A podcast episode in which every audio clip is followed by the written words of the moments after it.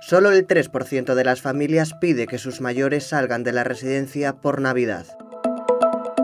Soy Néstor Villamor y esto es Sumario de Tarde. Hoy es viernes, es 24 de diciembre de 2021.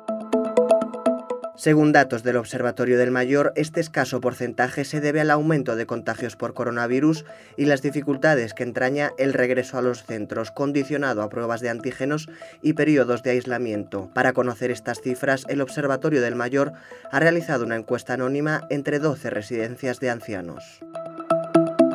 Feijóo lideró la avalancha de críticas que forzaron las excepciones de Sánchez con las mascarillas. Según ha podido saber The Objective, el presidente gallego criticó en primer lugar, seguido por Castilla y León, Andalucía, Murcia y Aragón. Tanto el andaluz Juan Manuel Moreno Bonilla como el murciano Fernando López Miras denunciaron la improvisación de que se implementara la iniciativa como golpe de efecto sin pensar en sus implicaciones.